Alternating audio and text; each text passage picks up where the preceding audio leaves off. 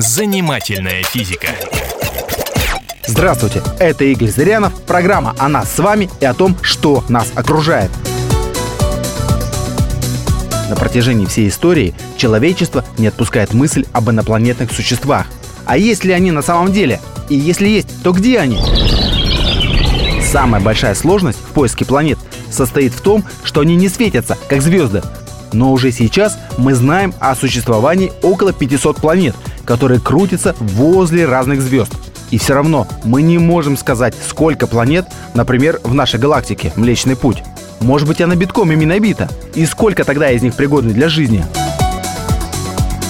Исходя из наших сегодняшних знаний, можно сделать несколько предположений о природе внеземной жизни. Первое. Ключевым фактором для возникновения жизни является вода. Она хороший растворитель и может растворять большое количество химических веществ. Вода является идеальной средой для возникновения сложных молекул. Второй необходимый элемент – углерод. Именно из него, как правило, и составляются сложные молекулы. Третий ингредиент – это молекула ДНК. Она особенно тем, что способна к самовоспроизводству. В химии самокопирующиеся молекулы встречаются крайне редко. Потребовались сотни миллионов лет, чтобы на Земле, скорее всего в глубинах океанов, сформировались первые молекулы ДНК. Основываясь на этих трех факторах – наличие воды, углерода и молекул ДНК – можно оценить, что только в нашей галактике Млечный Путь может существовать от 100 до 10 тысяч планет, на которых есть жизнь.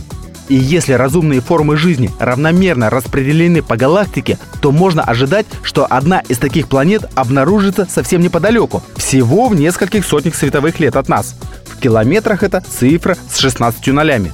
Долететь, прямо скажем, будет непросто. И это самая оптимистичная точка зрения. Есть и другая.